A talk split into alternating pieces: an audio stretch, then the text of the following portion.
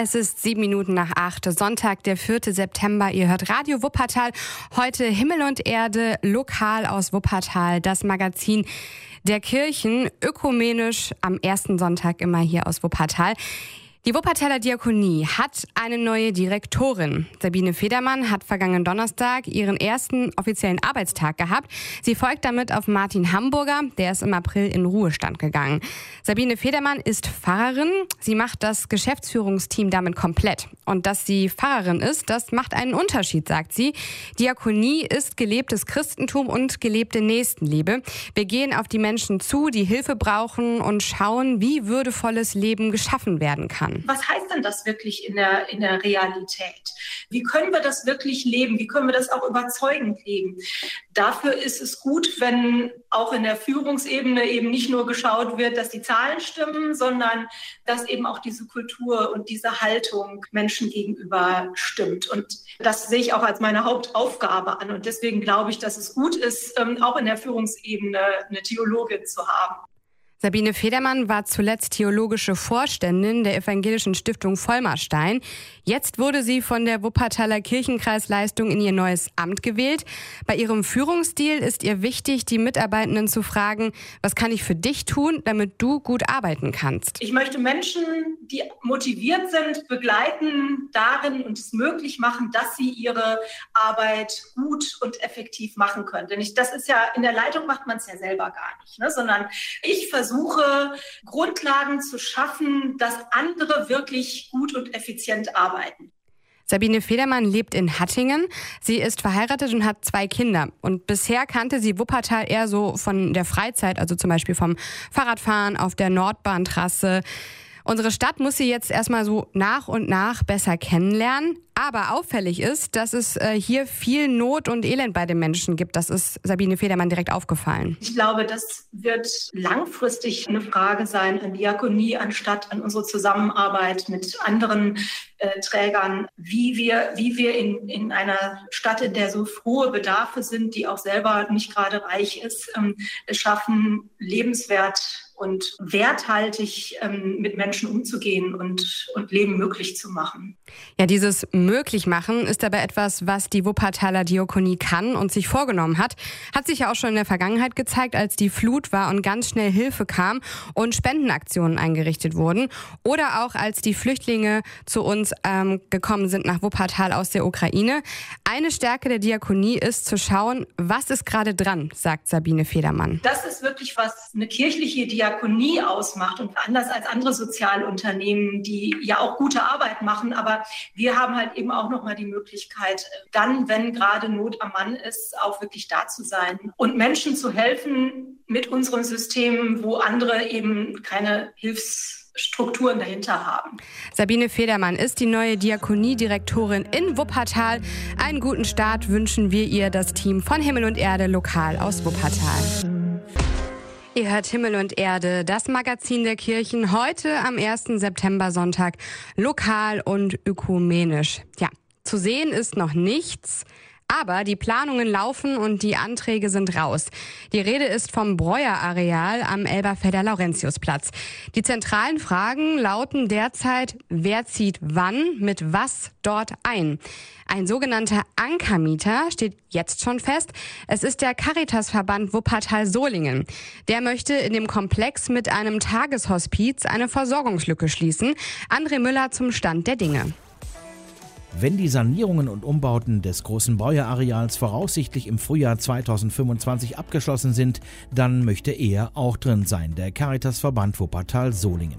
Acht Tageshospizplätze sollen dann die stationären und die ambulanten Hospizdienste im Tal ergänzen, erklärt Caritas-Direktor Dr. Christoph Humburg. Ich glaube, das ist ganz wichtig, dass es das auch in Wuppertal gibt, weil ein Tageshospiz dieser Art fehlt hier und der Bedarf, der ist sehr deutlich geworden, einfach äh, durch die praktische Arbeit, die die Mitarbeiterinnen vor Ort leisten. Diese Einrichtung soll die Palliativpatienten und deren Umfeld bestmöglich unterstützen, sagt er. Und konkret heißt das, Betreuung und Begleitung. Der Tag muss gestaltet werden können, müssen Ansprechpartner haben. Und wir als Caritasverband haben eben wahrgenommen, dass hier an dieser Stelle gut nachgearbeitet werden muss, dass Menschen die Unterstützung gerade auch in der finalen Phase oder auch in dem manchmal langen Weg dorthin brauchen. Michael Majewski ist Fachbereichsleiter für ambulante Hospizdienste und Gemeindecaritas des Verbandes und er hat eine klare Vorstellung davon, für wen das künftige Angebot auf den rund 180 Quadratmetern ausgelegt sein wird. Das können Menschen sein, die zu Hause allein leben. Es können Menschen sein, die vor kurzem noch im Berufsleben waren, in der Familie sind und daher auch die Familie, die Zugehörigen zu entlasten und diesen Menschen tagsüber hierher zu holen, damit andere Familienmitglieder ihrer Arbeit tagsüber auch nachgehen können. Das Ganze umfasst ein Bauinvestitionsvolumen zwischen 1,5 und 3 Millionen Euro, laufende tarifliche Personal und andere Kosten noch nicht berücksichtigt. Auch die Krankenkassen werden mit im Boot sein. Die Finanzierung ist komplex, denn Tageshospize sind in Deutschland derzeit noch weitgehend Neuland. Aber Christoph Humburg ist sich sicher. Ich glaube tatsächlich, dass das für das Viertel gut ist, dass hier die Beratung, die Betreuung und Begleitung von Menschen sich hier an diesem Platz, der ja sehr auserwählt ist, auch bündelt. Nicht, weil man nach außen mal wieder strahlen möchte, das ist ja oft so das Problem. Nein, es geht darum, dass es ein Leuchtturm für die Menschen sein wird.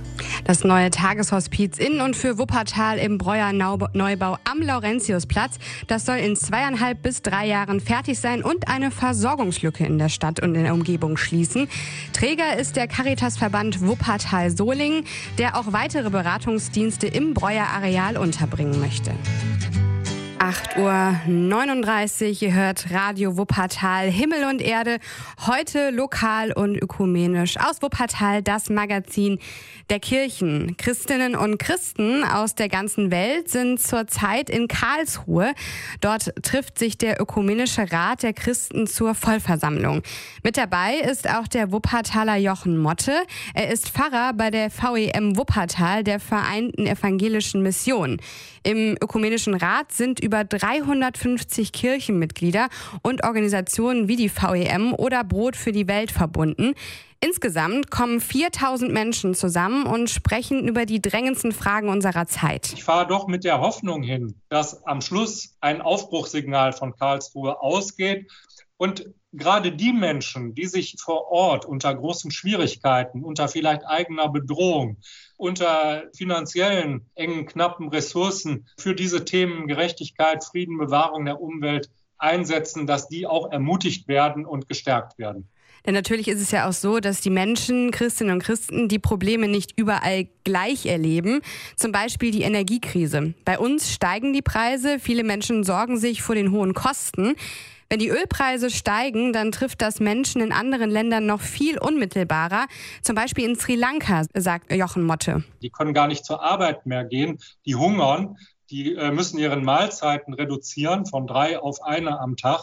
Also das, was wir hier schon als bedrängend erleben, erleben Menschen in anderen Teilen der Welt umso stärker. Und da wird es auch darum gehen, wie kann weltweit Gerechtigkeit geschaffen werden, aber wie können auch Kirchen gegen Unrecht eintreten und für Gerechtigkeit.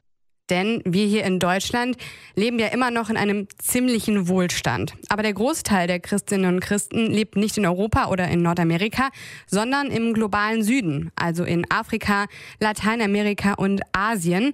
Und die fragen auch Menschen in Deutschland, wie haltet ihr es denn mit Gerechtigkeit und mit Teilen? Sorgt ihr nur für euch, indem ihr eure Grenzen zumacht, Außengrenzen der EU, indem ihr euch abschottet, um euren Reichtum sozusagen zu bewahren?